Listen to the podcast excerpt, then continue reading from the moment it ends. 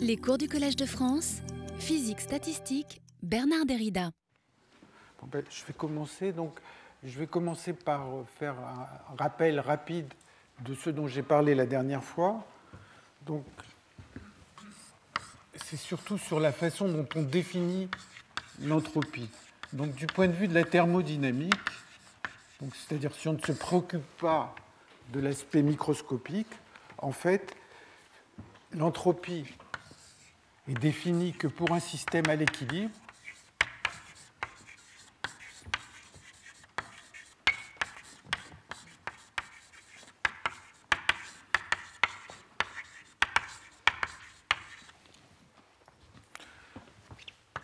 la variation d'entropie d'un thermostat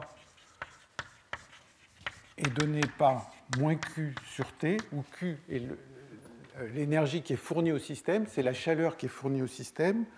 Et pour trouver le changement d'entropie d'un système, on fait simplement moins delta, le changement d'entropie du thermostat, à condition que la transformation soit réversible. Donc, essentiellement, si on n'a pas de transformation réversible, eh bien, on n'a pas de moyen de calculer l'entropie d'un système. C'est juste à travers les échanges avec le thermostat qu'on peut calculer euh, l'entropie d'un système. Hein. Donc directement, il n'y a pas d'entropie d'un système qu'on peut calculer. Et la dernière chose qu'on avait vue, c'est l'inégalité de Clausius, qui dit que si on fait une transformation quelconque, on va avoir l'intégrale de dq sur T qui est négatif ou nul. Hein. dQ, c'est l'énergie qui est fournie au système. Hein. donc ça, c'est l'inégalité de Clausius pour un système tel qu'on revienne euh, dans son état initial. Donc ça, c'est une première chose qu'on a vue la dernière fois. Et une autre chose dont je vous avais parlé, c'est que quand on essaye de considérer des systèmes qui sont hors d'équilibre, par exemple, le cas le plus simple, c'est un régime stationnaire.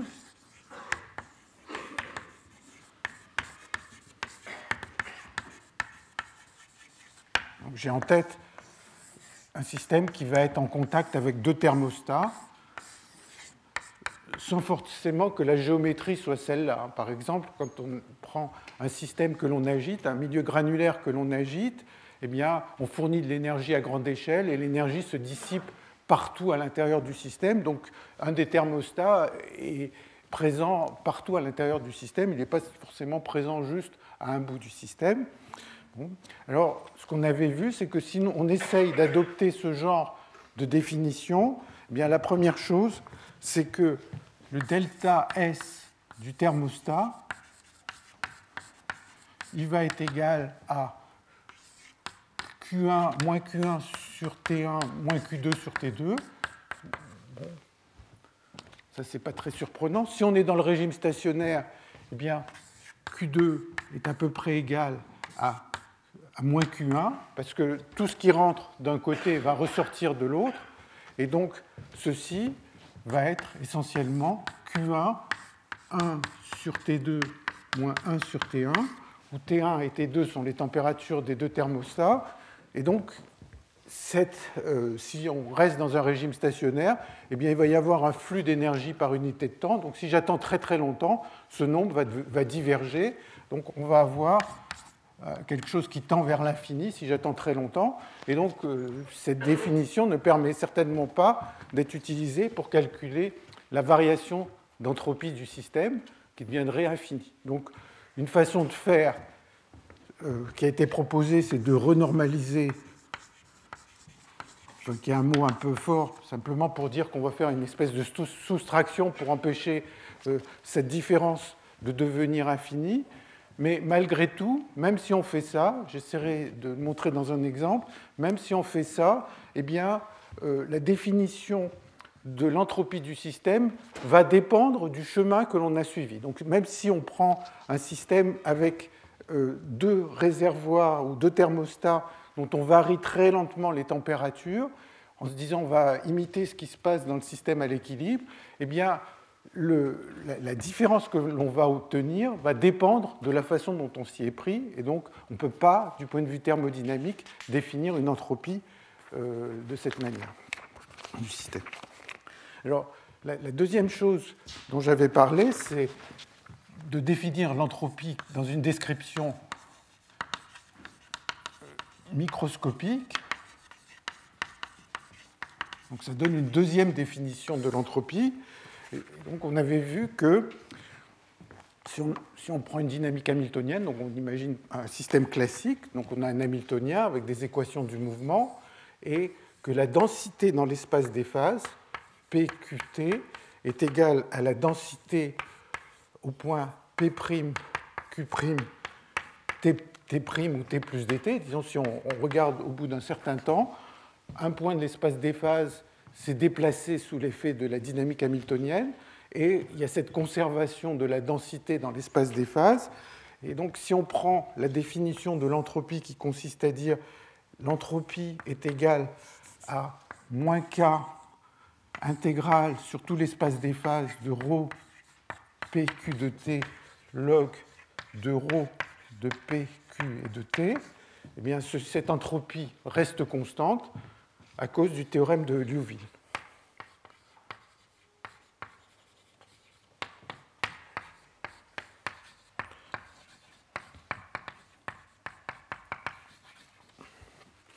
Donc, donc on n'a pas euh, l'entropie qui augmente comme on s'y attendrait du point de vue de la thermodynamique, selon le second principe. Donc il va falloir faire quelque chose. Malgré tout, cette définition de l'entropie, elle a un avantage, c'est que euh, là, il y a une mesure stationnaire pour la dynamique hamiltonienne. La mesure stationnaire qui n'évolue pas au cours du temps, c'est simplement ρ de PQ et T qui est 1 sur le volume de l'espace des phases accessible compte tenu des quantités qui sont conservées, par exemple l'énergie qui est conservée. Et donc, si on prend cette expression, qu'on la met là-dedans, on tombe sur la, fameuse formule de l'entropie qui est attribuée à Boltzmann, qui est S égale K, le log de la taille du volume de l'espace des faces. Euh, euh, alors, attendez, pardon. Le théorème de Liouville, ce qu'il fait, c'est qu'il implique que ds sur dt égale 0, donc ça n'est pas une définition satisfaisante. Donc maintenant, on va prendre une troisième définition qui est très proche de celle-là, mais qui va donner à la fois le résultat euh, attendu ici de Boltzmann, et d'autre part, va donner une entropie qui augmente. Et donc ça, ça, ça provient d'une description coarse grain.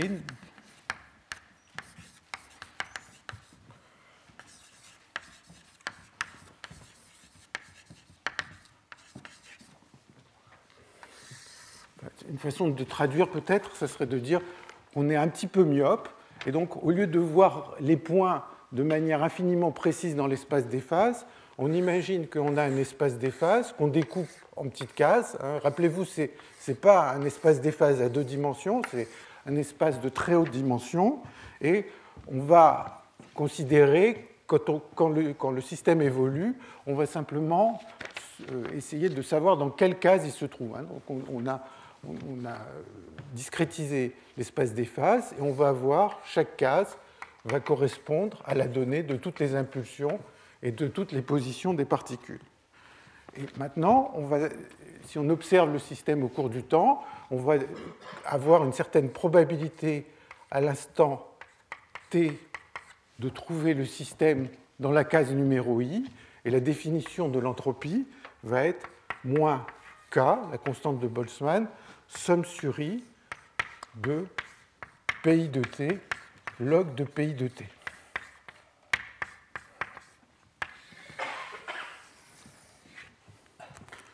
Donc la quantité euh, importante maintenant, c'est la probabilité pi de t de trouver le système dans la, dans, euh, la case i à l'instant t.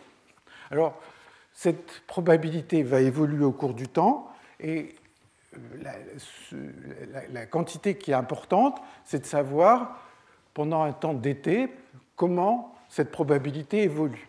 Et on va se donner un WIJ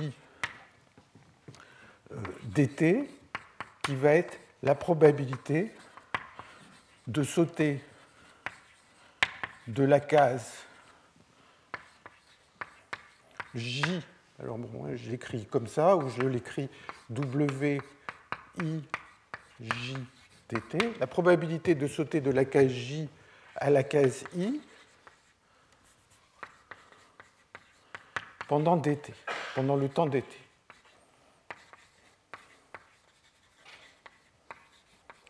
Alors, d'où vient euh, cette description probabiliste? Eh bien, imaginons déjà qu'on a une dynamique parfaitement déterministe.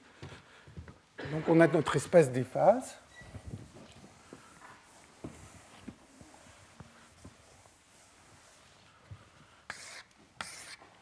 Et le système, à un instant donné, est décrit par un point dans l'espace des phases. On a une description classique, donc le système, à un instant donné, il est un point dans l'espace des phases, et il évolue, et donc au cours du temps, il va, il va visiter différentes euh, cases de cet espace des phases.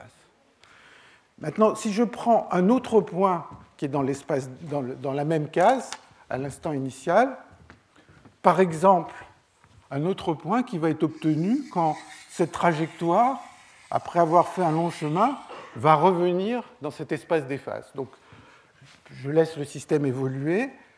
La première fois, il a eu cette trajectoire. La deuxième fois, il arrive ici. Mais la dynamique, on imagine que c'est une dynamique chaotique, suffisamment chaotique, qui fait que, au cours du temps, bah, je ne suis pas revenu exactement au même endroit. Et donc, les deux trajectoires, la trajectoire blanche et la trajectoire rouge vont, être, vont, vont suivre des, chemins différents et au bout d'un certain temps, elles vont être dans, des endroits tout à fait différents. Et donc, si je suis myope, suffisamment myope, et la seule information dont je dispose, c'est de regarder dans quelle case le, système se trouve, je ne suis pas capable de distinguer entre le point rouge et le point blanc, eh bien l'impression que je vais avoir, c'est que de temps en temps, quand je suis dans la case I, je vais me retrouver dans une certaine case J à l'instant suivant, et puis de temps en temps, je vais me trouver dans une case J', et donc l'impression que je vais avoir, c'est qu'il y a une certaine probabilité de sauter de la case I à la case J au cours du temps, et qui, est, donnée par, par ces taux de saut. Hein, donc en fait, c'est une approximation markovienne, c'est-à-dire la seule chose qu'on va se donner sur la dynamique, c'est la probabilité de sauter d'une case vers une autre case.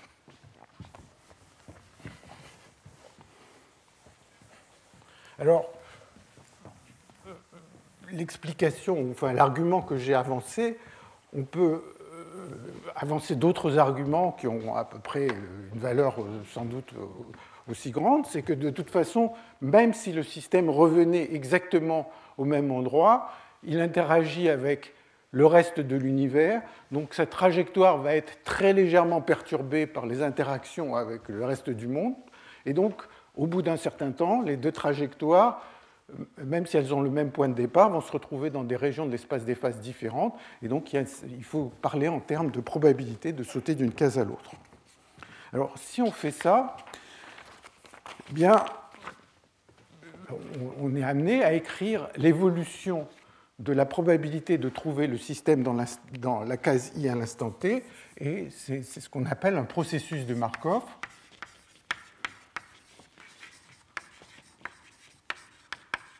donc, si j'écris une équation pour, euh, pour, euh, représenter ce que je viens de dire, eh bien, la probabilité d'être dans la case i à l'instant t plus dt va être égale à la probabilité d'être dans la case i à l'instant t plus bah, ce qui est rentré moins ce qui est sorti. Alors, ce qui est rentré, c'est la somme sur toutes les autres cases des w de ij PJ de t moins W JI PI et PI de t, le tout fois dt, puisque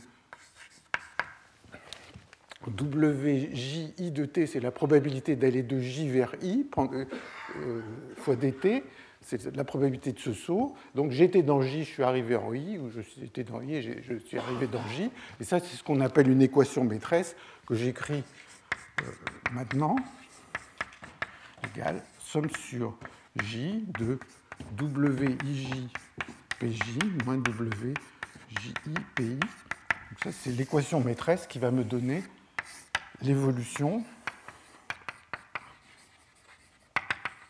de PI de T. Alors maintenant, on peut se dire, compte tenu de ce qu'on sait sur la dynamique hamiltonienne, qu'est-ce qu'on va choisir pour le WIJ euh, Qu'est-ce qu'on va choisir pour les WIJ Et ce que l'on veut, c'est que la mesure stationnaire, donc comment choisir les WIJ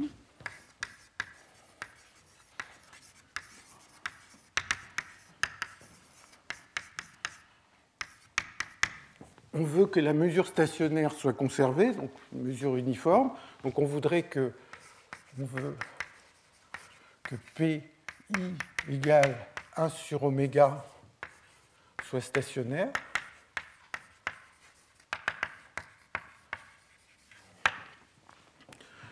Et on voudrait aussi une réversibilité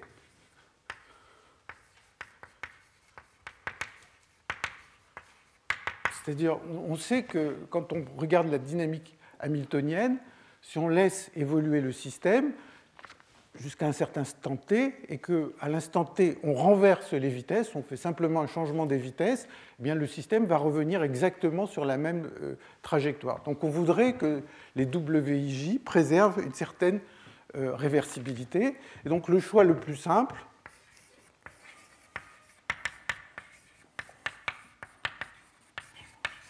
c'est que WIJ soit égal à WJI, qui est ce qu'on appelle le bilan détaillé microcanonique. Donc, hein, la, probabilité de sauter de la case I vers la case J, eh c'est la même que celle de sauter de J vers I c'est le choix le plus simple. Hein. Je, vais dire un mot sur euh, peut-être quelque chose d'un tout petit peu plus sophistiqué qu'il faudrait choisir. Mais si on prend ce choix, alors, essentiellement, le système va se mettre à bouger dans l'espace des phases, il va sauter d'une case à l'autre, il va se mettre à diffuser exactement comme une petite goutte de colorant se met à diffuser dans un liquide. Donc la, probabilité va se mettre à se répartir et va tendre vers la probabilité d'équilibre. Alors une chose qui est facile à montrer, je fais ce petit calcul, et ce calcul, euh, on va le retrouver dans, un autre contexte un peu plus tard, c'est de montrer que dès qu'on adopte cette description probabiliste en, chaîne de Markov, eh bien l'entropie augmente. Donc je vais essayer de prendre ce choix du bilan détaillé microcanonique et je vais calculer l'évolution de l'entropie au cours du temps. Alors, la définition de l'entropie que l'on prend, c'est S égale moins K somme sur I des pays log de pays, hein, comme, euh, comme on l'a fait précédemment, sauf que maintenant on a simplement la mesure de chaque case, on n'a rien de plus précis. Maintenant, je, calcule ceci. Donc ceci, c'est moins k, somme sur i de 1 plus log de pi dpi sur dt. Alors, la somme des probabilités vaut 1. Le système se trouve dans une des cases. Donc, si je somme sur toutes les cases, le 1 qui est là, on peut l'enlever, parce que la somme des pays ne dépend pas du temps. Et maintenant, je vais remplacer dpi sur dt par sa formule. Donc je trouve que c'est égal à moins k, somme sur i et j, wij pj, moins pi, fois log de pi. Ce n'est pas un calcul compliqué. Et maintenant, je fais une petite chose dans cette formule, c'est que je vais essayer de symétriser. Donc je garde un des termes, et dans l'autre terme, la somme sur i et j, j'échange juste, j'échange juste euh, le rôle de i et j, puisque c'est deux, variables sur lesquelles je somme. Et donc si je fais ça, il y a une ligne de calcul, on trouve K sur 2. Donc je, prends une expression, je rajoute l'expression où j'ai échangé I et J, et je tombe sur la formule suivante somme sur I et J de W J facteur de PI moins PJ fois log de PI sur PJ. Hein, donc j'ai symétrisé et j'ai utilisé le fait que WIJ est égal à WJ. En faisant ça, j'arrive à cette expression, et cette expression, elle est notoirement positive, donc l'entropie augmente. Elle est notoirement positive parce que si je prends l'objet qui est ici, c'est de la forme x moins y fois log de x sur y, et ça c'est un nombre qui est toujours positif ou nul. Hein. Si vous prenez si x est plus grand que y, c'est positif. Si x est plus petit que y, c'est positif. Donc c'est un nombre qui est toujours positif. Donc on voit que l'évolution de l'entropie augmente, que l'entropie va augmenter jusqu'à un certain moment. Qu'est-ce qui peut faire que l'entropie s'arrête d'augmenter? Eh bien, c'est quand les pays, chaque pays sera égal à chaque PJ. Hein, donc, le S augmente, augmente avec le temps, et quand S atteint sa limite,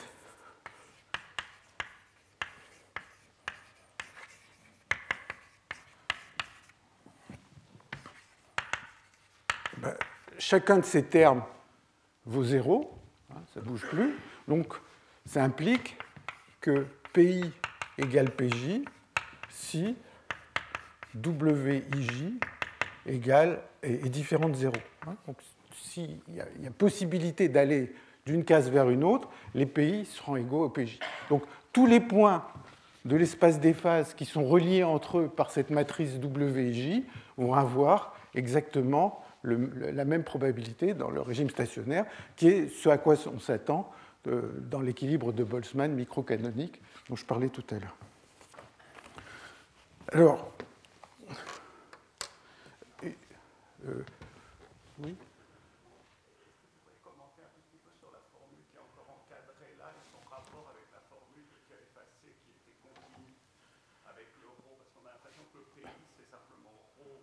oui, c'est un rho, mais qui est, qui est discrétisé. Donc, si,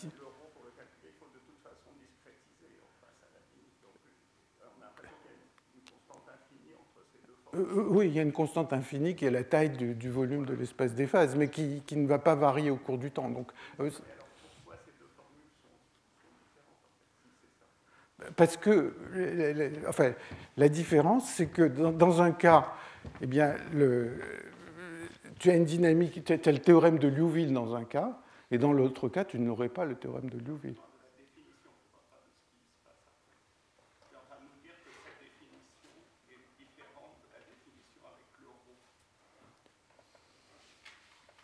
Bah, je vois qu'il y en a une qui augmente et l'autre qui n'augmente pas. Il y en a une qui,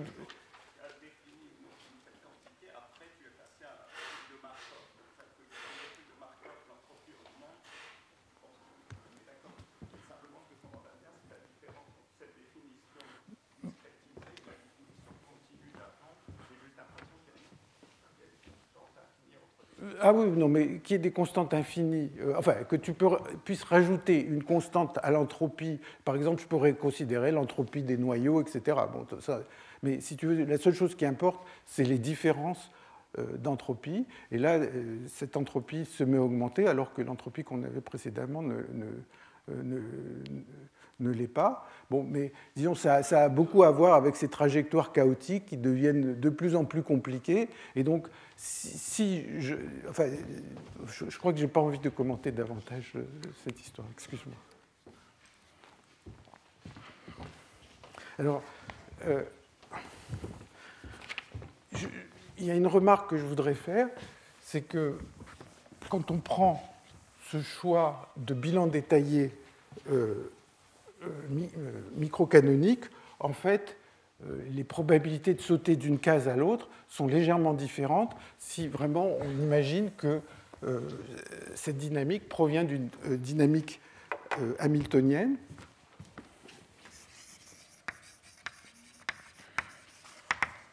Donc, quand on a une dynamique hamiltonienne, on part d'un point dans l'espace des phases et au bout d'un certain temps, on se retrouve, par exemple d'un temps infinitésimal, on se retrouve dans, un autre point de l'espace des phases.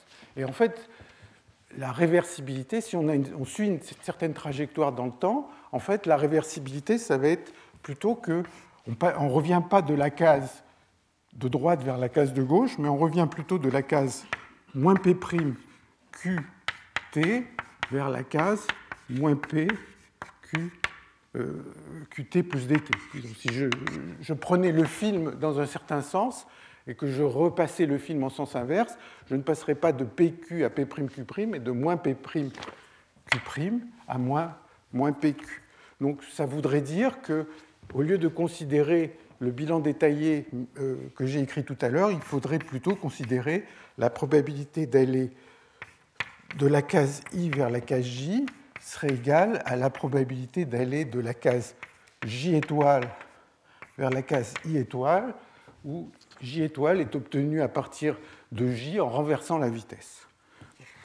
Mais si on fait ça, on arrive encore une fois à montrer que l'entropie augmente à condition de considérer initialement que les probabilités PI et PI étoile sont égales. Donc, ce qui est en fait le cas quand on prend un système à l'équilibre. Quand on a un système à l'équilibre, eh la probabilité d'observer des vitesses ou d'observer les vitesses euh, renversées est, la même. Donc ça c'est euh, euh, ce que je voulais dire sur cette évolution course-grain. Et maintenant, je vais passer au thermostat et au thermostat stochastique je, parlerai un peu plus tard des, des thermostats déterministes.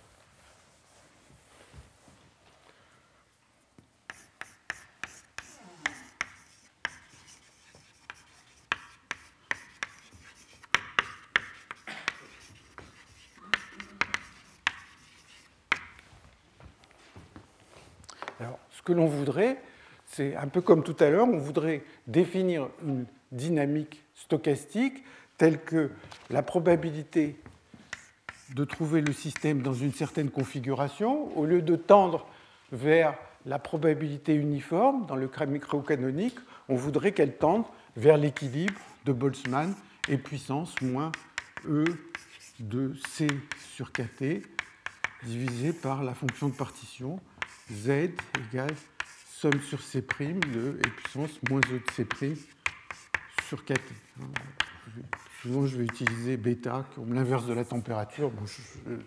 c'est la chose habituelle.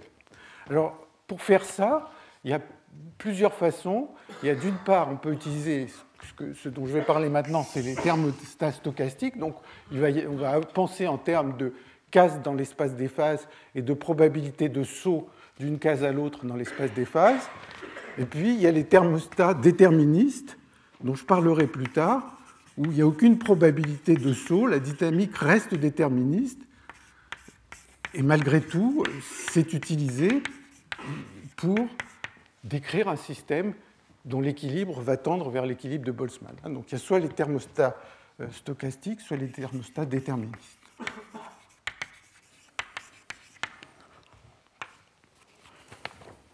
Alors, un exemple de thermostat, euh, c'est euh, ce qu'on appelle le thermostat de Andersen, le thermostat stochastique, c'est le thermostat de Andersen qui date des années 80.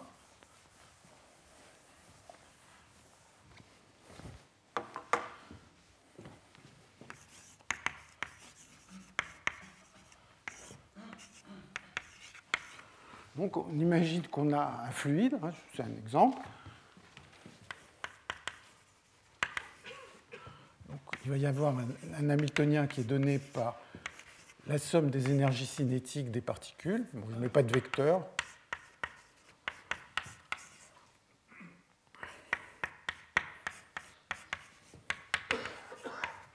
Plus éventuellement euh, euh, un potentiel du mur.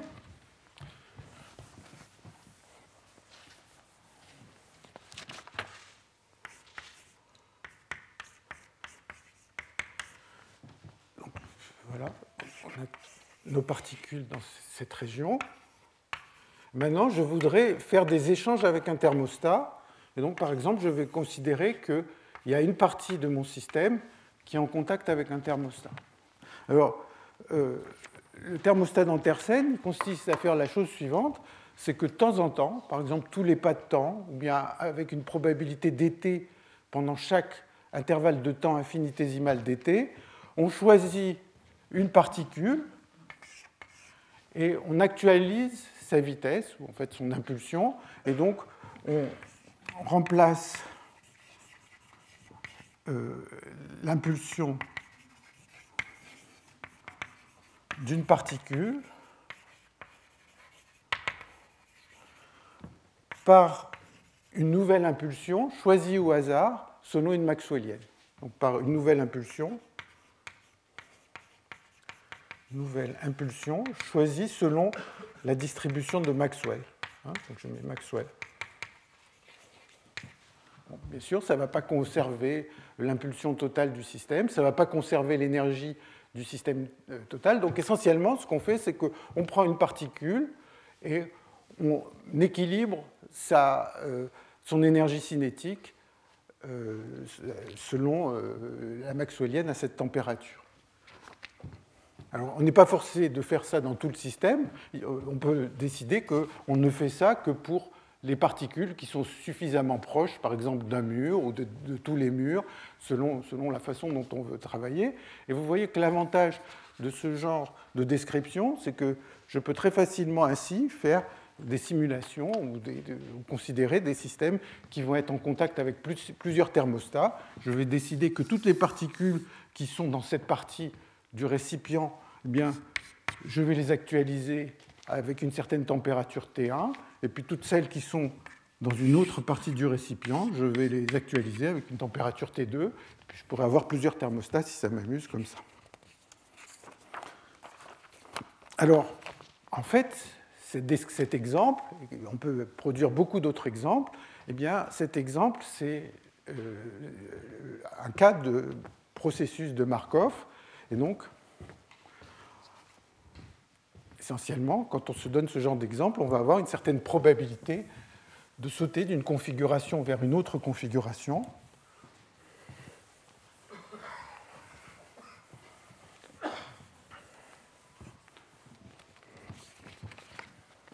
Donc on va avoir un certain euh, W de CC', de C'C, PT, probabilité de sauter de C vers C' pendant dt. Hein, donc, imaginons que pendant chaque intervalle de temps dt, j'ai une certaine probabilité pour chaque particule qui se trouve dans la région rouge d'être actualisée. Donc, ça, va m'induire ce, W, et donc je vais avoir une évolution avec toujours une équation maîtresse euh, qui est donnée, comme tout à l'heure, somme sur C', W de C', de C, C', PT de C', moins W, C', C, PT de C. C'est toujours la même chose. Il y a un terme, la probabilité augmente. Si je viens de C', je vais vers C. Et si je, suis dans C, que je, vais vers C', euh, ça diminue. Et donc maintenant, la question, c'est je voudrais atteindre un équilibre qui est ici, l'équilibre de Boltzmann.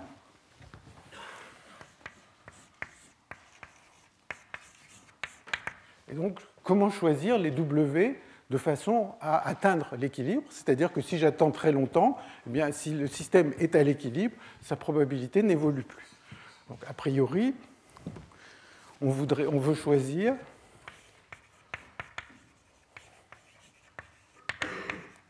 les W tels que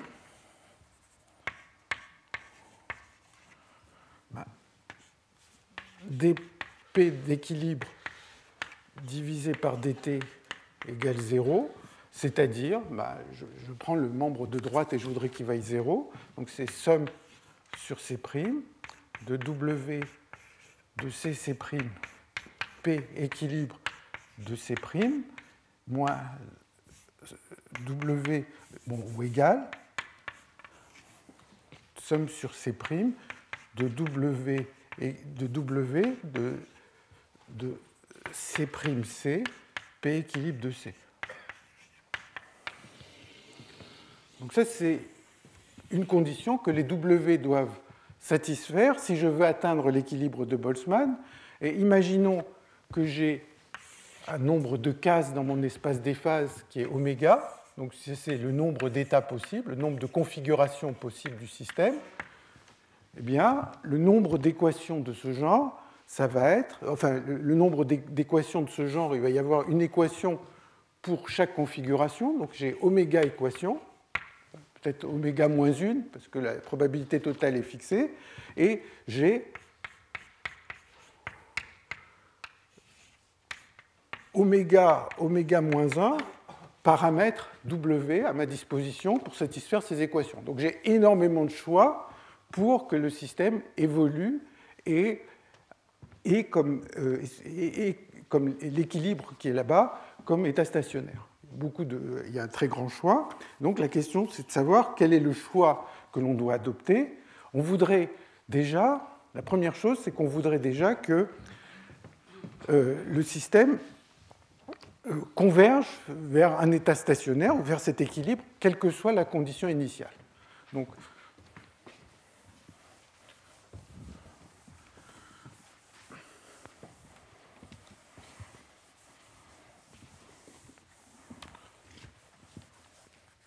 si on veut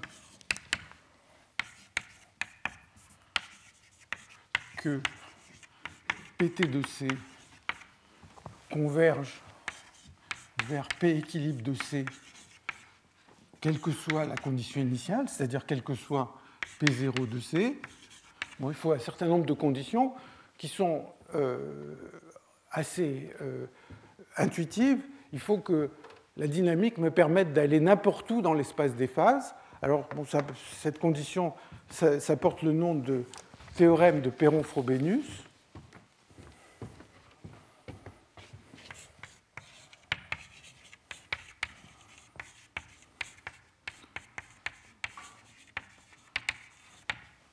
qui me dit que, quelle que soit la condition initiale, on va vers la même mesure stationnaire, et la condition est la suivante, c'est que, quel que soit CC', il existe un K0 tel que, euh, WK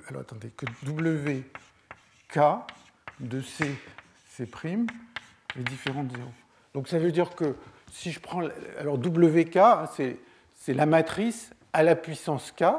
Donc euh, ça, veut simplement dire que on peut aller, la dynamique permet d'aller en plusieurs sauts de n'importe quelle configuration à n'importe quelle autre configuration. Dans tout ça, j'ai en tête que l'espace des configurations est fini, donc je ne me pose pas de questions sur, euh,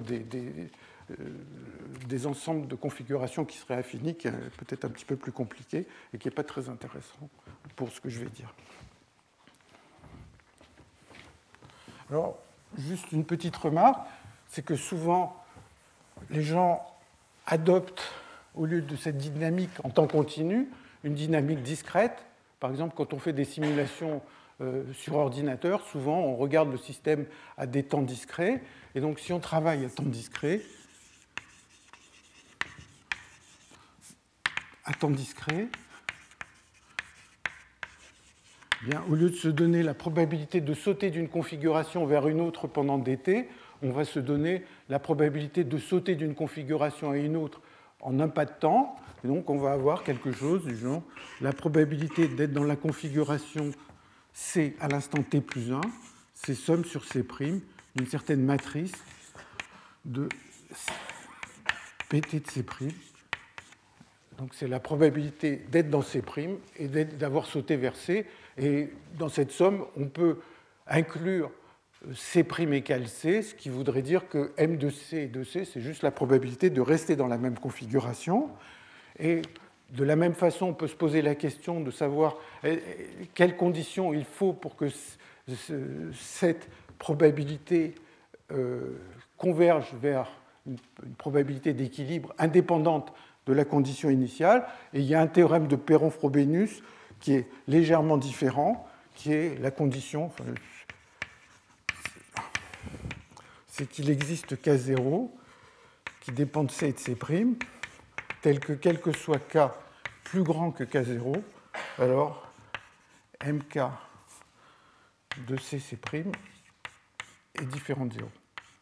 Hein, là encore, MK, c'est la matrice itérée K fois. Alors, vous pouvez imaginer que souvent on utilise une dynamique discrète, une dynamique continue, et en fait, la dynamique continue est un cas particulier de la dynamique discrète. Parce que euh, quand je parlais de dynamique continue, je pense toujours il y a un petit intervalle de temps, et donc, d'une certaine manière, quand on discrétise tous les petits intervalles de temps, ben, la dynamique discrète euh, devient euh, équivalente à la dynamique continue. Alors, la chose qui est en général utilisée, je vous disais qu'il y a beaucoup, beaucoup de choix des poids qui vont converger vers un équilibre donné. Il y, a, il y, a, énormément de choix de CW. Et en général, les gens utilisent une condition qui s'appelle la condition de bilan détaillé, qui va restreindre l'ensemble de ces W.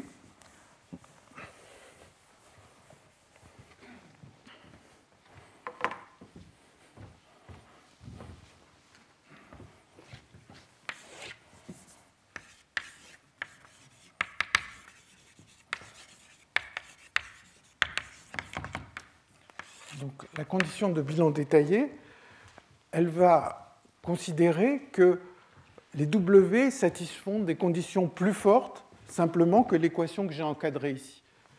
La condition de bilan détaillé, ça va être que la matrice de transition satisfait euh, cette relation que j'écris ici.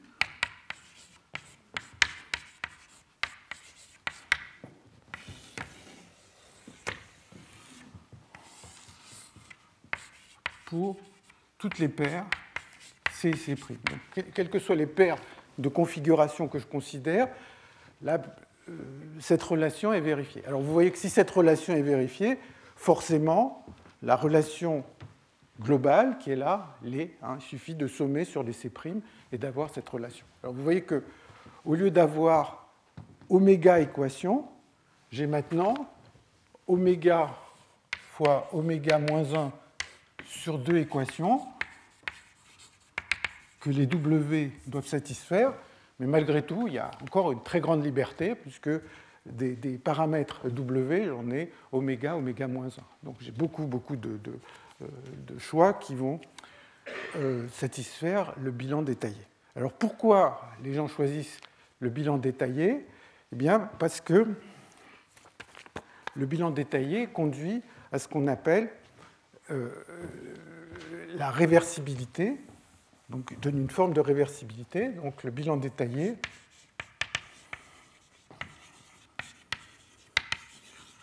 implique la réversibilité.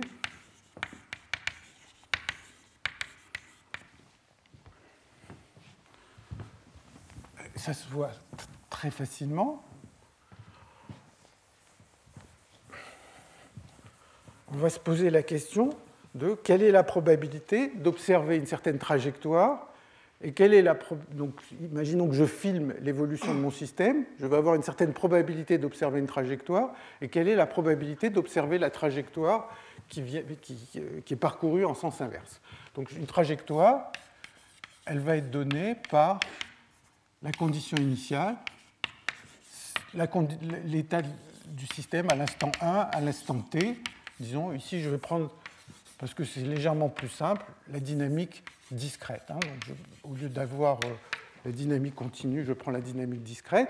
Quelle est la probabilité d'une trajectoire De la trajectoire? Eh bien, c'est je veux commencer dans la configuration C0, je veux avoir sauté de C0 vers C1, et ainsi de suite. Je veux que mon dernier pas de temps m'ait permis de sauter de la configuration CT-1 vers la configuration CT. Ça, c'est la probabilité d'une trajectoire. Et maintenant, j'utilise euh, le bilan détaillé. Donc, si j'utilise le bilan détaillé, vous voyez que la formule de bilan détaillé, elle va me permettre de modifier cette expression en l'écrivant P de C1, M de C1, C0, euh, pardon, C0, C1. Hein, J'ai juste utilisé le bilan détaillé. Bon, si je prenais le, terme avec le M qui est juste devant, eh bien, je vais arriver à P de C2, M de C0, C1, fois M de C1, C2. Et ainsi de suite, je vais prendre tout ce produit et petit à petit, ben, je vais transformer terme par terme. Et ce à quoi je vais arriver, c'est P de CT fois M de CT-1 CT fois etc. M de C1 C, euh, attendez, euh, C2, M de C0 C1. Et donc, je reconnais là la probabilité de la trajectoire renversée du temps. Je pars de la configuration CT, je saute de CT en CT-1, de CT-2 en CT-1, et ainsi de suite, euh, euh, de, de CT-1 vers CT-2, et ainsi de suite, je saute de C1 à C0. Donc en fait, la probabilité d'observer n'importe quelle trajectoire est égale à la probabilité d'observer la trajectoire en sens inverse. Donc c'est ça qu'on appelle la micro-réversibilité.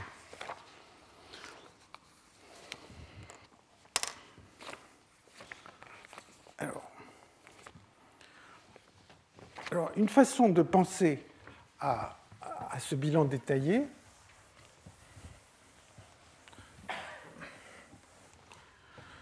c'est de le penser en termes de chaleur échangée avec le thermostat.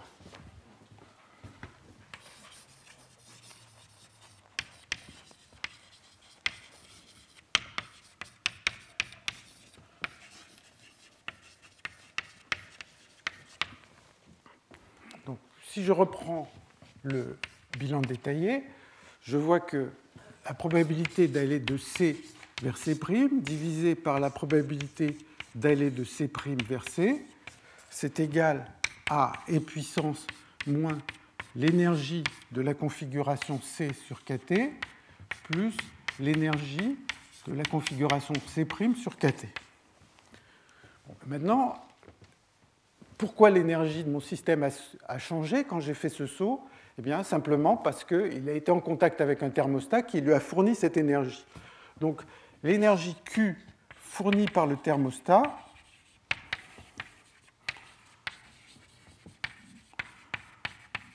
eh bien c'est E de C' moins E de C. Et donc, c'est égal à K fois T fois log de W de CC' divisé par W de C'C. Donc, se donner les rapports entre ces W me permet de, dire quelle est l'énergie qui a été fournie par le thermostat quand on a fait un saut de C vers C'. Hein, dans tout ce que je dis, d'ailleurs, je ne l'ai peut-être pas mentionné, mais qu'il y a beaucoup, beaucoup de configurations pour lesquelles euh, la relation de bilan détaillé est, automatiquement vérifiée quand, par exemple, il n'y a pas de, de, saut direct allant de C vers C'. Donc, s'il n'y a pas de transition du tout, on a 0 égale 0, ça le vérifie.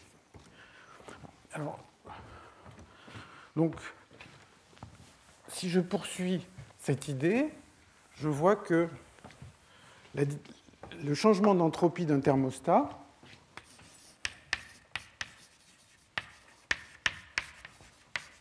c'est égal à moins Q sur T, et donc c'est égal à K log de W de CC' sur W de C'. Hein, donc ça, c'est le changement d'entropie quand le système, quand le système saute, saute de C vers C'.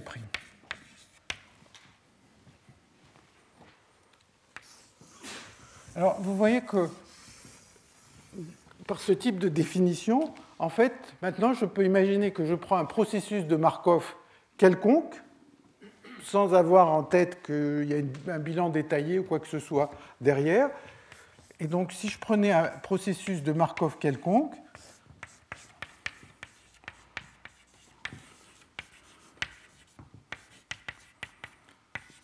c'est juste se donner les probabilités de saut, d'aller de C vers C', eh bien, je peux définir le changement d'entropie du monde extérieur, des thermostats, simplement par cette formule qui regarde l'asymétrie entre le W dans un sens et le W dans l'autre. Hein. Donc, je peux discuter ça de manière totalement euh, euh, arbitraire pour un, processus de Markov quelconque.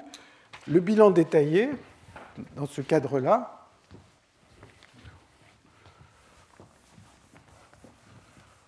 si je prends un processus de Markov quelconque, on peut définir euh, le changement d'entropie de cette manière.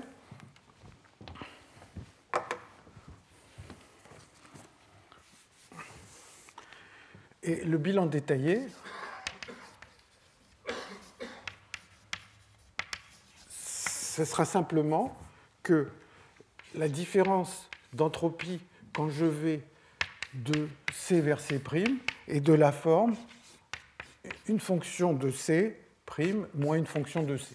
Donc, y a, d'une certaine manière, je peux avoir des W quelconques si si euh, ce delta S des thermostats s'écrit sous la forme d'une différence comme ça, donc d'une certaine manière, c'est un peu comme dérivé d'un potentiel, eh bien, à ce moment-là, euh, on a le bilan détaillé. Mais en général, on n'a pas le bilan détaillé. Et donc, par exemple, euh, vous voyez que si j'ai cette relation, eh bien, que je prends, et que je prends trois configurations quelconques, delta S, si je vais de, de C3 vers C1 plus delta S, si je vais de, C3, de C2 vers C3 plus delta S, euh, si je vais de C1 vers C2, ce sera 0 s'il y a le bilan détaillé. Hein. si s'il y a le bilan détaillé, alors j'ai cette relation.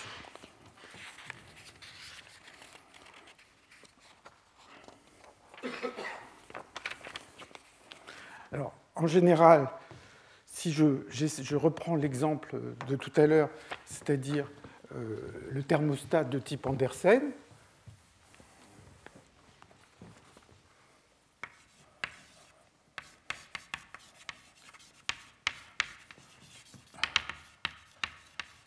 Donc, je reprends cet exemple, j'ai mon fluide, et maintenant, à gauche, toutes les particules qui vont se trouver dans cette région, je les thermalise avec un thermostat à la température T1. Je vous rappelle, c'était simplement, je modifie l'impulsion des particules et je, je, prends une particule euh, pendant chaque intervalle de temps d'été, je modifie son impulsion pour remplacer par une impulsion choisie par la maxwellienne.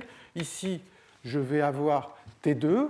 Eh bien, euh, en général, si T1 est différent de T2, il n'y aura pas de bilan détaillé. il n'y aura pas de bilan détaillé.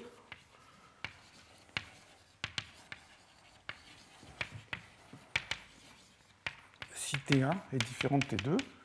Mais malgré tout, le système va atteindre un régime stationnaire. Donc, j'écris NESS, non état stationnaire hors d'équilibre, hein, en anglais.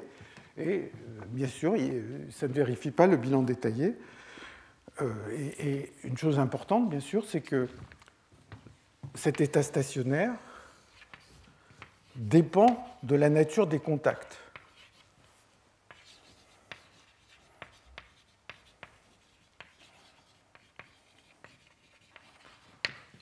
ce qui veut dire que la probabilité de voir une configuration du système va dépendre, par exemple, du fait que euh, la région euh, en contact avec T1 est plus grande que la région avec les contacts avec T2. Donc le simple fait de spécifier les températures T1 et T2 n'est pas suffisant pour dire quel va être l'état stationnaire.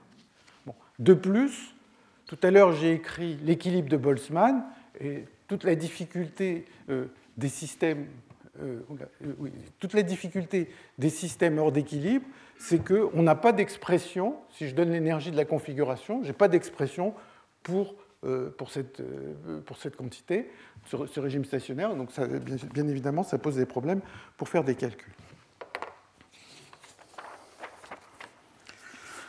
Bon, alors, un mot à propos du bilan détaillé sur lequel je reviendrai un peu plus tard, quand je discuterai euh, les équations de Langevin, c'est le bilan détaillé avec des impulsions.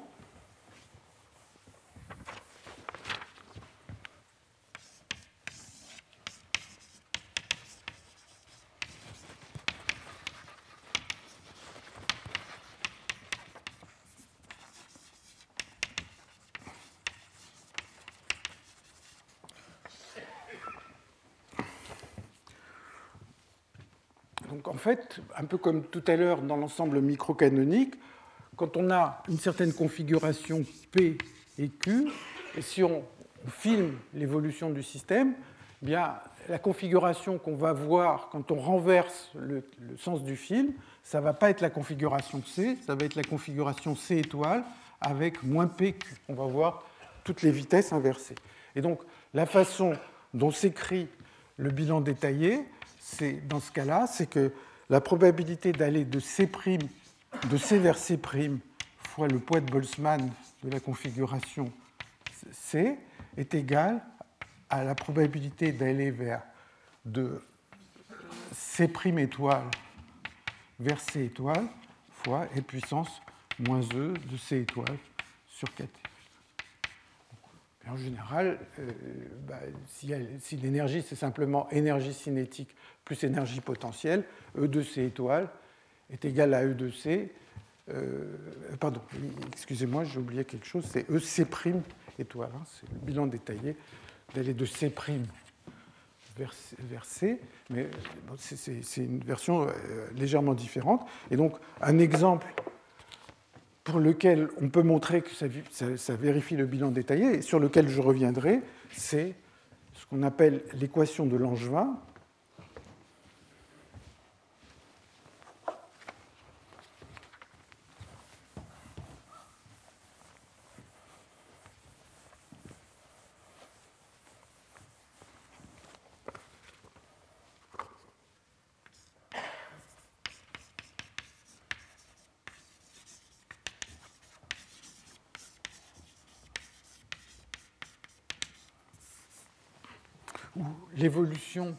de la position d'une particule. Donc je vais prendre une équation de Langevin pour une particule qui se trouve dans un potentiel V de x. je le prends à une dimension pour simplifier euh, euh, les notations. Eh l'évolution de la position d'une particule, ça va être les équations de Newton. L'accélération est égale à la force moins d de V de x sur dx. Donc ça, c'est la dynamique hamiltonienne. Et puis dans les équations de Langevin, il faut rajouter quelque chose qui va montrer comment cette particule est couplée à un thermostat. Et on rajoute deux, termes, un terme de frottement dû au thermostat et un terme de bruit dû au thermostat. Et donc l'ensemble de ces deux termes, c'est ce qu'on appelle la force de Langevin, qui va équilibrer le système à une certaine température T. Et donc Ici, c'est simplement un frottement qui est proportionnel à la vitesse. Et là, état de t, c'est un bruit blanc gaussien. Donc, c'est une variable gaussienne qui a la propriété suivante, c'est que état de t en moyenne est 0, état de t', état de t à des corrélations, grand gamma delta de t moins t', et pour que ça corresponde à un bilan détaillé à une température T, il faut que le bruit qui est là soit relié au frottement de la manière suivante par 2 gamma constante de Boltzmann fois T. Donc je reviendrai là-dessus un peu plus tard, mais ça c'est un exemple de système qui va vérifier ce bilan détaillé en présence des impulsions. pour, le faire, c'est relativement facile, il suffit de regarder un petit pas de temps et de, regarder le bilan. Alors, une, deuxième remarque euh, que je veux faire,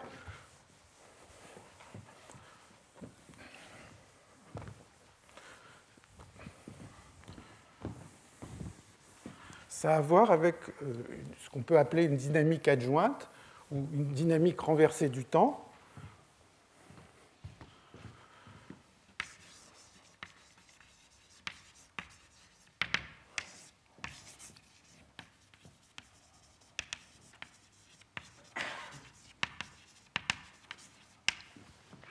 Donc, on a vu que si on regarde l'évolution d'un système au cours du temps et qui vérifie le bilan détaillé, si j'observe une certaine trajectoire, je vais observer, en, passant le film en sens inverse, la probabilité d'observer une certaine trajectoire est égale à la probabilité d'observer la trajectoire parcourue en sens inverse.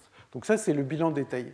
Maintenant, si on n'a pas en présence du bilan détaillé, on peut se poser la question de savoir quel est le M étoile pour aller de C vers C', qui, qui, serait le processus de Markov observé si on regardait la dynamique en sens inverse. C'est-à-dire, imaginez que je vois par exemple une certaine fluctuation se produire au cours du temps, je pourrais me poser la question comment cette fluctuation relaxe ou bien comment cette fluctuation a été produite? Quand un système est à l'équilibre, voir émerger une fluctuation ou la voir relaxée, c'est exactement la même trajectoire. Je vais observer exactement la même chose lors de la création d'une fluctuation et lorsqu'elle relaxe.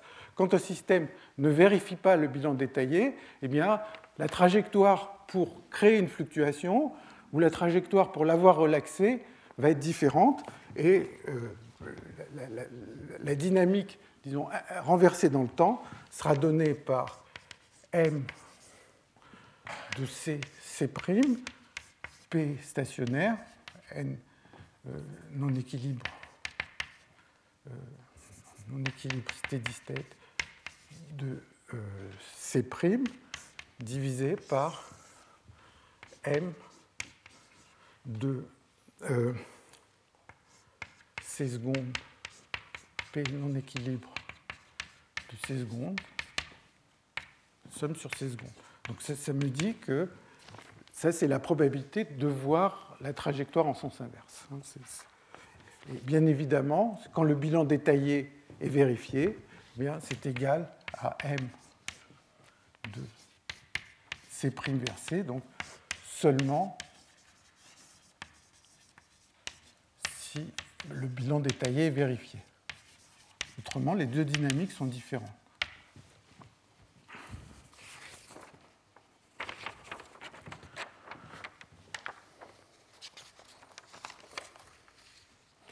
Alors ceci, ça me conduit à, introduire euh, euh, une théorie qui, s'est développée au cours des, des 20 dernières années, des 15 dernières années, qu'on appelle la thermodynamique stochastique.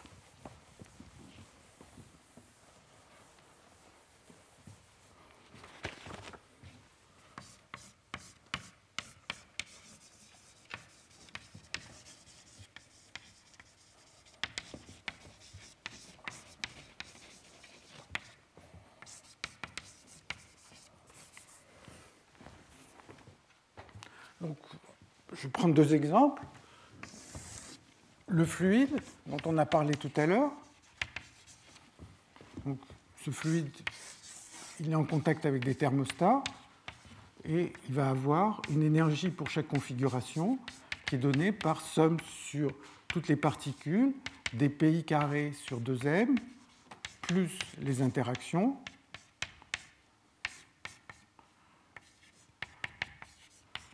plus éventuellement des interactions avec un mur. Par exemple, euh, le piston, euh, enfin un, récipient, et donc il va y avoir un potentiel dû au mur euh, qui contient le fluide. Et bien sûr, le piston, comme je peux, je peux modifier le volume du système, a priori, mon énergie d'une configuration va dépendre du temps. Donc on a une énergie qui dépend du temps, et maintenant on va avoir une probabilité de sauter d'une configuration vers une autre. Et je vais supposer que ça, vérifie le bilan détaillé. Ça va vérifier le bilan détaillé de la manière suivante. Et puissance moins, bah, maintenant les énergies dépendent du temps. Et puis, euh, je peux me permettre aussi de mettre que les thermostats dépendent du temps. Hein. J'ai envie de varier la température de mon système rapidement ou lentement, comme j'en ai envie. Et donc, je vais dire instantanément à l'instant T, le système a une certaine énergie, les thermostats sont une certaine... Le thermostat, pour l'instant, je discute un seul thermostat et à une température donnée, mais ces températures et ces énergies, je bouge le piston, je bouge les thermostats, et donc vérifie le bilan détaillé, et bien sûr, eh bien, les, les probabilités de saut vont dépendre du temps.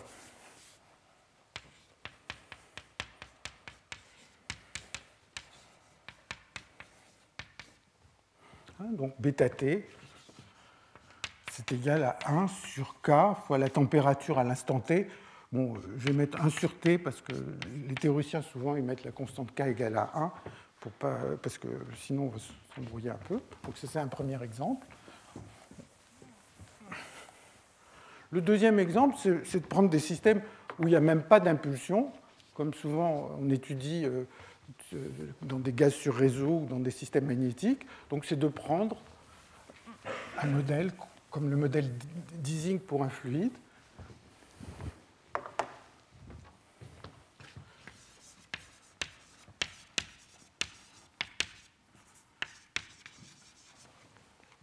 Donc on va avoir un réseau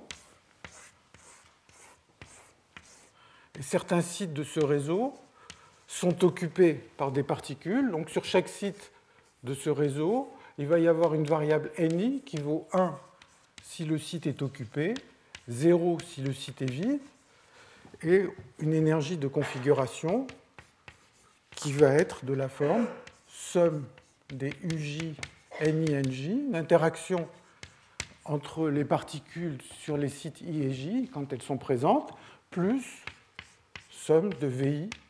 Je mets encore une dépendance en temps ici, si ça, me fait plaisir, en disant, voilà, j'impose un potentiel extérieur qui va me permettre, par exemple, de changer le volume du système. Si le potentiel est infini sur un site, euh, ce site est inaccessible.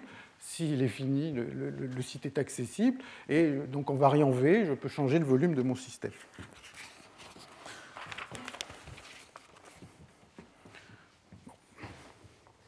Alors, Maintenant, une fois que j'en suis, là, comment je définis la chaleur et comment je définis le travail?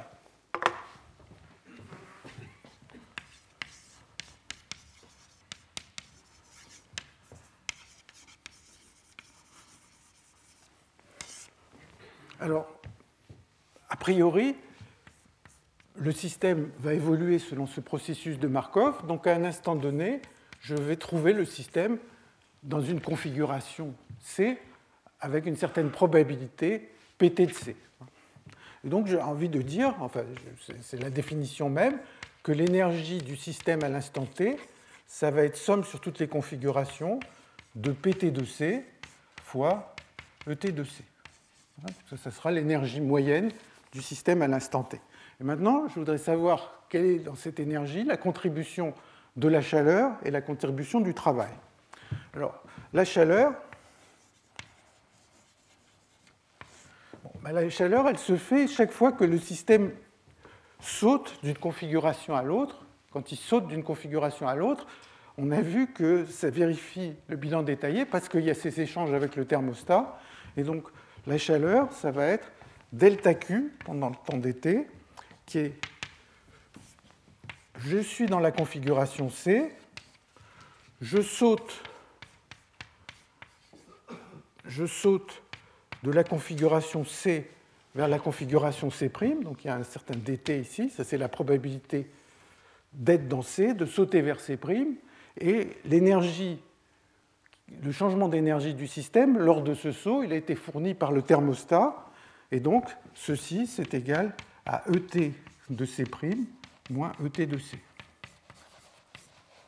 Et maintenant, si je veux la chaleur échanger la, quantité de chaleur échangée par le système, ben je vais moyenner sur toutes les configurations. Donc j'ai cette somme sur C et C' de, de, ce terme.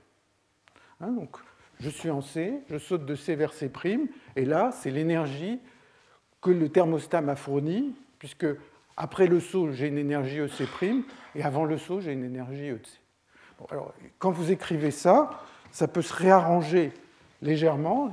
Dans toutes ces histoires, il faut sommer sur ces C', et dans toutes ces histoires, souvent on prend ces sommes et on réarrange un des termes en, disant de toute façon j'ai une somme sur C et C', j'échange le rôle de C et C', et ça me réarrange la somme.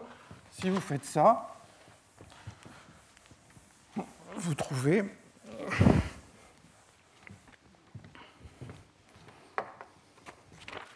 que delta Q est égal à somme sur C et C' de ET de C. C'est juste un réarrangement de la somme. Et puis vous trouvez WT de C, C', PT de C', moins WT PT de C.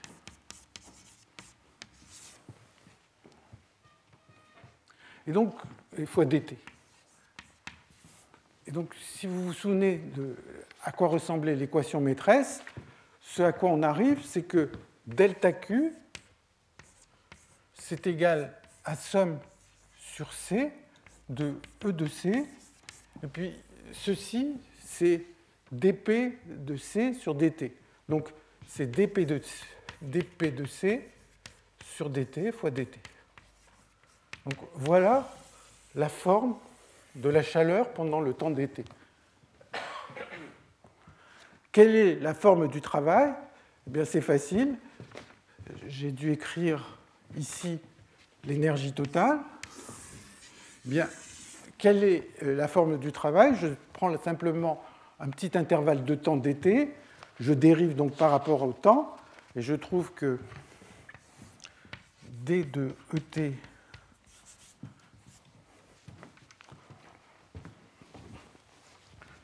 je trouve que d de ET sur dt, c'est égal à somme sur C de d de ET de C sur dt fois pt de C. Hein. Je prends la formule qui est là, je dérive par rapport au temps, je dérive un produit, il y a deux termes, plus somme sur C de ET de C d pt de c sur dt, le tout fois dt. Et donc, la chaleur, c'est ce terme-là. Et le travail, c'est ce terme-là. Hein, puisque la différence d'énergie, ça va être chaleur plus travail. Donc, le système est dans une configuration, il a fait un certain saut ça, c'est la chaleur que j'ai fournie au système. Le système est resté dans la même configuration, mais j'ai changé son énergie. Pourquoi j'ai changé son énergie? Parce que j'ai bougé le potentiel ici ou là. Bouger ce potentiel, on a vu, c'est bouger le piston du gaz, par exemple, ou changer son volume. Eh bien, j'ai changé le potentiel et donc j'ai fourni un certain travail. Donc, maintenant, on peut penser en termes de travail et de chaleur pour n'importe quel, finalement, processus de Markov, puisque maintenant j'ai un W de T euh, qui, peut, euh, euh, qui peut dépendre du temps, et ainsi de suite. Alors, ça va même un peu plus loin que ça, puisque là, j'ai parlé de travail et de chaleur en moyenne. Mais on va, dans la thermodynamique stochastique, on pense en termes de travail et de chaleur pour chaque trajectoire du système.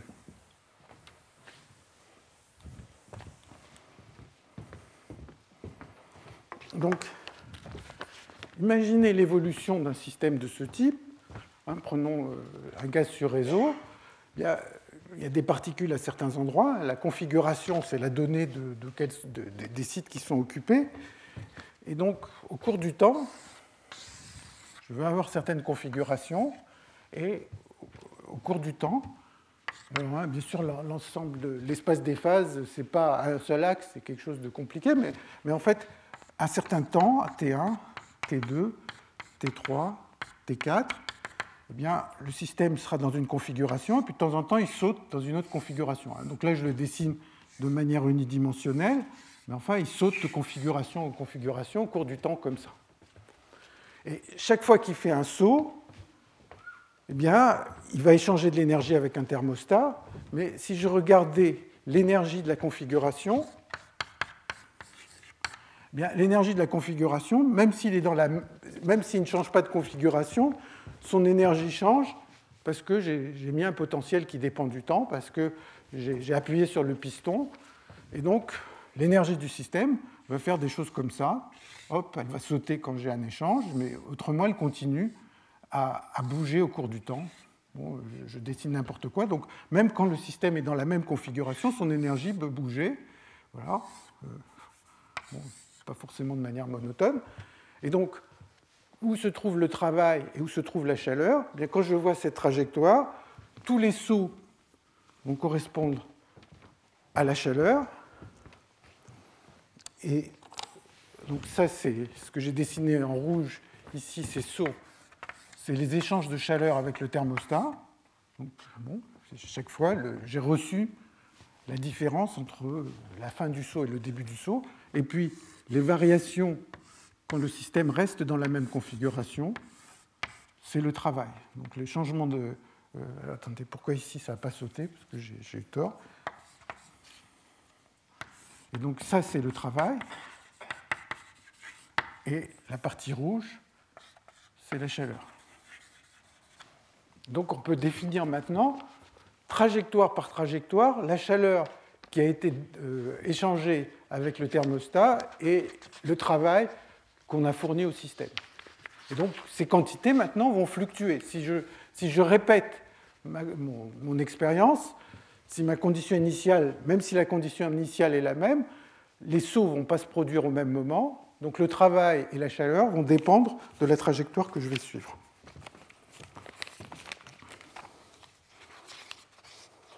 Alors, pendant les quelques minutes qui me restent, je vais essayer de discuter un exemple où on voit ces changements de, chaleur, en particulier de chaleur, au cours du temps, et on va voir euh, les, questions dont je parlais au tout début, c'est-à-dire la difficulté de définir une entropie pour les systèmes dans l'état stationnaire.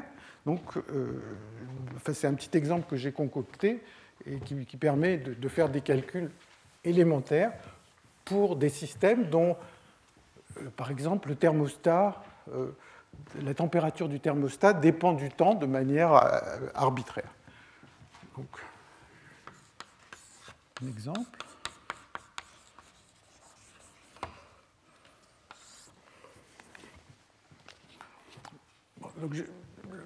Le, premier cas que je vais considérer, c'est un seul thermostat, et après on verra plusieurs thermostats. Donc je vais imaginer un système qui possède un thermostat, et puis mon système, c'est une espèce de milieu unidimensionnel euh, qui peut être occupé par des particules, et ces particules diffusent. Donc voilà, j'ai une particule ici, et une particule peut sauter à droite ou à gauche avec probabilité dt.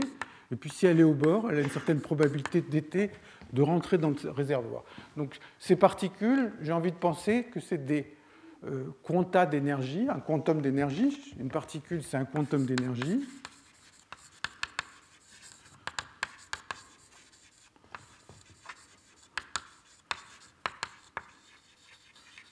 Et ces particules, pour simplifier, elles n'interagissent pas.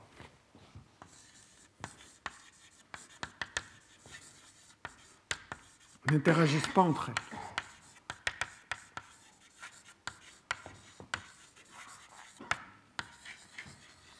Donc, à un certain instant, il y, a une certaine énergie dans mon système qui est juste donnée par le nombre de particules. Ces particules diffusent. Ici, j'ai pris un cas unidimensionnel. On pourrait prendre un réseau plus compliqué et en, disant qu'il y a un point ou certains points qui sont reliés à un thermostat. La, discussion serait exactement la même. Et maintenant, euh, puisque les particules diffuses, euh, au bout d'un certain temps, elles risquent de sortir. Donc le rôle du thermostat, c'est de maintenir une certaine énergie dans le système. Donc le thermostat, il va injecter des particules avec un taux alpha de t. Donc alpha de t dt, c'est la probabilité que le thermostat injecte une particule pendant, pendant euh, l'intervalle t, t plus dt.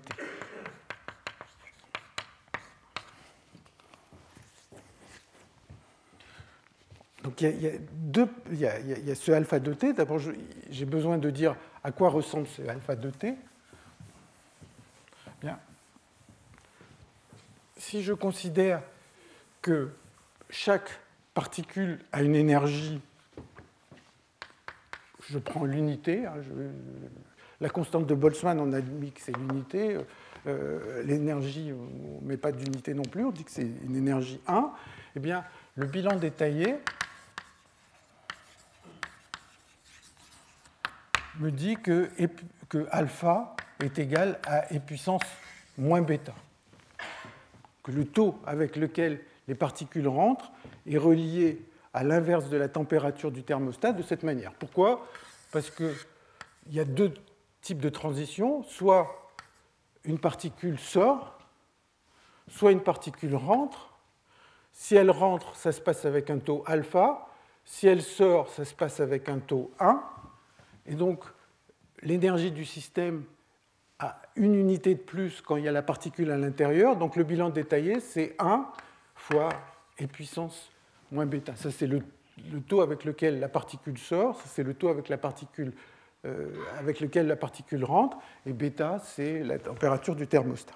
Et donc, maintenant, je peux faire évoluer ce système et me dire alpha de t va être égal à e puissance moins bêta de t, si j'ai envie de changer, euh, si j'ai envie de changer la température du thermostat au cours du temps.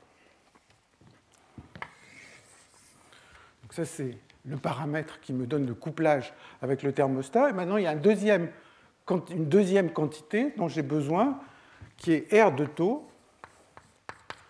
J'ai une particule qui est rentrée dans mon système, et cette particule, elle va sauter, elle va diffuser à l'intérieur du système, à un certain moment, elle va ressortir. Et donc je vais dire R de taux des taux, c'est égal à la probabilité que la particule ressorte au temps taux. Hein. donc une particule qui est rentrée à l'instant 0, elle va ressortir à l'instant taux ou qu'une particule entrée au temps t ressorte au temps t plus, t plus tôt. Donc, alors bon, bah, si je prends un système unidimensionnel, ça se calcule très bien. Si je prenais un système plus compliqué, il y aura un certain R de taux, c'est juste la particule est rentrée ici, euh, elle se balade pendant un certain temps, et puis à un certain moment, elle ressort, et ce temps où elle ressort est aléatoire. Alors, quelle est la chaleur fournie par le thermostat pour ce système? Eh C'est assez simple.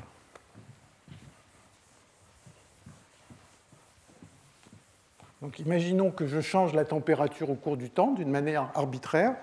Eh bien, l'intégrale de delta Q sur T, ça va être...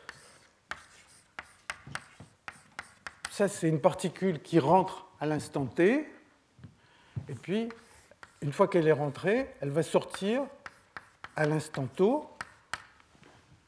Et quelle est l'énergie, la différence euh, d'énergie Quand elle rentre, j'ai donné une énergie 1 au système. Quand elle sort, il y a une énergie 1 qui retourne vers le thermostat. Donc je vais avoir bêta de t moins bêta de t plus tau puisque ça c'est l'énergie, mais comme je divise par la température du thermostat, donc ça c'est la variation d'entropie du thermostat qui est donnée par, par, cette formule, où bêta de bêta, ça c'est la température du ou l'inverse de la température du thermostat, l'instant t plus tôt. Hein. donc euh, alpha peut varier rapidement ou lentement comme, comme j'en ai envie. Et donc à cause du bilan détaillé, ceci est donné par dt et puissance moins bêta de t, intégrale de 0 à l'infini, r de taux, d taux, bêta de t moins bêta de t plus taux. Donc vous voyez que euh, l'échange de chaleur avec le thermostat, je peux aller vite ou lentement. Il n'y a plus de question de réversible ou pas, pas réversible dans cette histoire. Voilà la formule. Alors maintenant, je peux me dire, qu'est-ce qui se passe quand je vais très lentement? La transformation réversible. Donc si je prends une transformation réversible,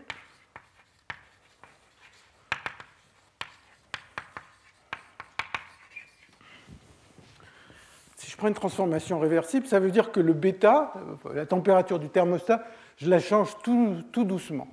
Ce qui veut dire que bêta de t moins bêta de t plus taux, comme c'est très lent, c'est pratiquement égal à bêta prime de t fois taux. Hein, c'est une fonction qui varie très lentement, donc je peux remplacer ça par la dérivée, auquel cas, si la transformation est réversible, eh bien l'intégrale, je vais peut-être l'écrire euh, là-bas,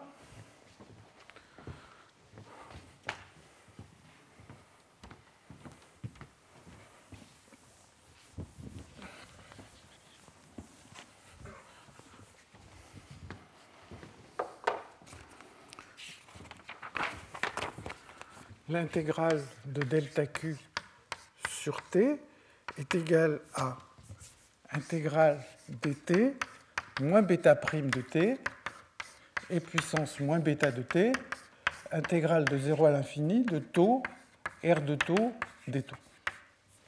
Et donc, si je vais très lentement, qu'est-ce que je découvre?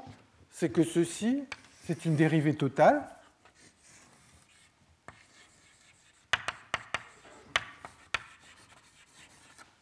Et donc, cette quantité-là va être une fonction d'état. Si je vais très lentement, eh bien, je vais, j'espère que je ne vais pas me tromper en faisant l'intégrale, ça va être e puissance moins bêta de plus l'infini, moins e puissance moins bêta de moins l'infini, puisque ceci est une dérivée totale, fois intégrale de 0 à l'infini de taux R de taux des taux. Je ne l'ai pas mis dans mes notes, donc il y a au signe près, il y a plus ou moins, mais en de toute façon, c'est une dérivée totale. Si je vais un tout petit peu plus vite, ben, si je vais un tout petit peu plus vite, je vais pouvoir me dire que en fait, cette différence, non, il faut que je fasse un peu plus attention.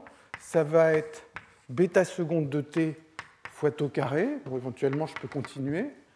Hein, donc maintenant, je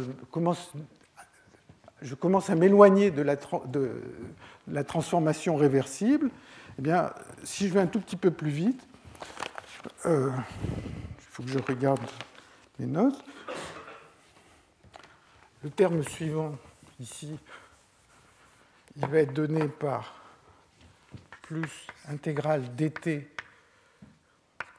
moins bêta seconde de t fois euh, et puissance moins bêta de t. Et puis il y a R de taux intégrale de taux. Bon.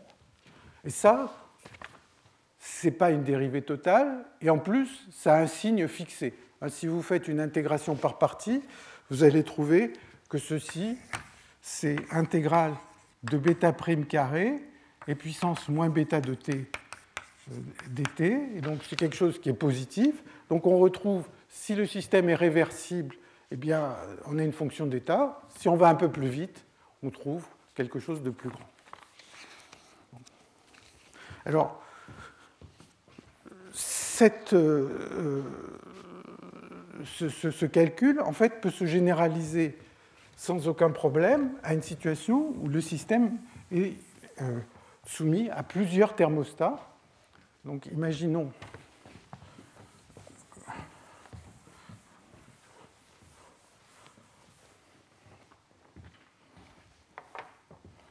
Imaginons que je prends plusieurs thermostats, par exemple deux.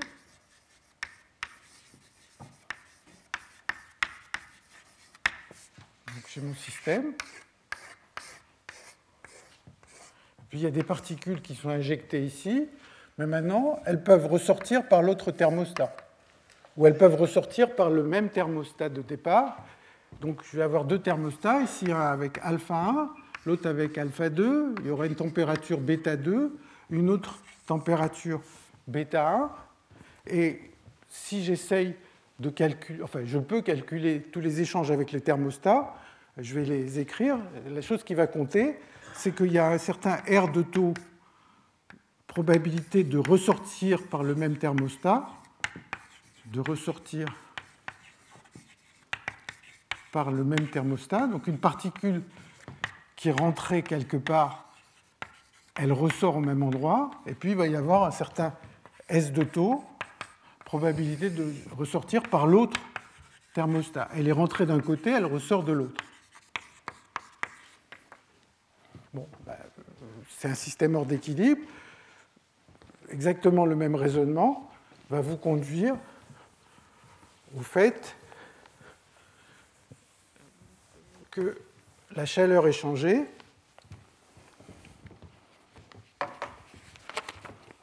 delta Q sur T pendant le temps d'été, ça va être alpha 1 de T, bêta 1 de T moins bêta 1 de T plus tau. Euh, euh, attendez que je ne dise pas de bêtises. Alors, il va y avoir alpha 1 de t intégrale de 0 à l'infini de r de taux euh, bêta de t moins bêta 1 de t moins bêta 1 de t plus taux.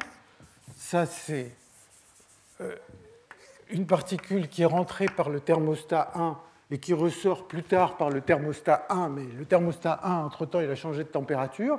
Donc ça, c'est une certaine contribution au changement d'entropie, plus alpha 1 de t, intégrale de 0 à l'infini de S de taux des taux, fois bêta 2 de t plus taux, moins bêta 1 de t.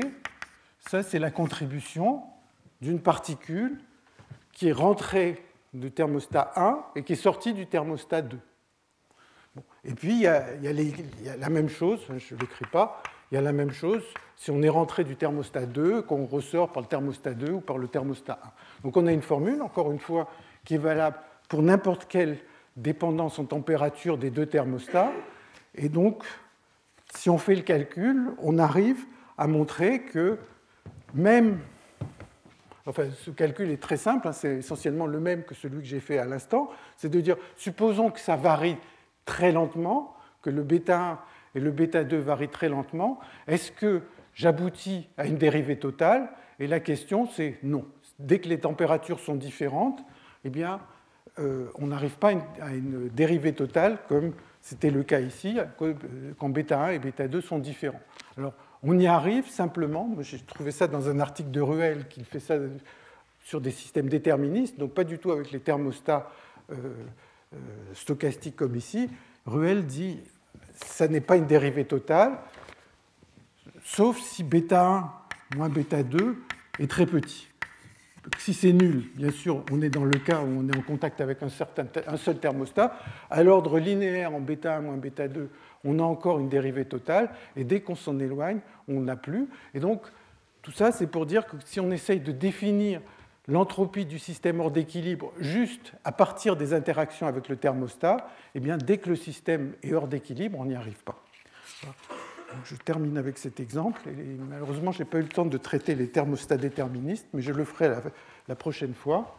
Et j'ai aussi sauté certains calculs que je voulais faire, mais sont pas forcément euh, très passionnants. La seule chose que je voudrais dire, donc je vous remercie. Il va y avoir donc le séminaire de Roger Ballian dans quelques minutes. Donc Roger Ballian est sans doute une des personnes qui a le plus réfléchi aux questions d'entropie euh, en France et il a fait des cours pendant de nombreuses années à l'école polytechnique de physique statistique. Donc je pense que c'était intéressant d'avoir son point de vue sur les différentes définitions d'entropie. Je vous remercie. Retrouvez tous les contenus du Collège de France sur www.colège-2-france.fr.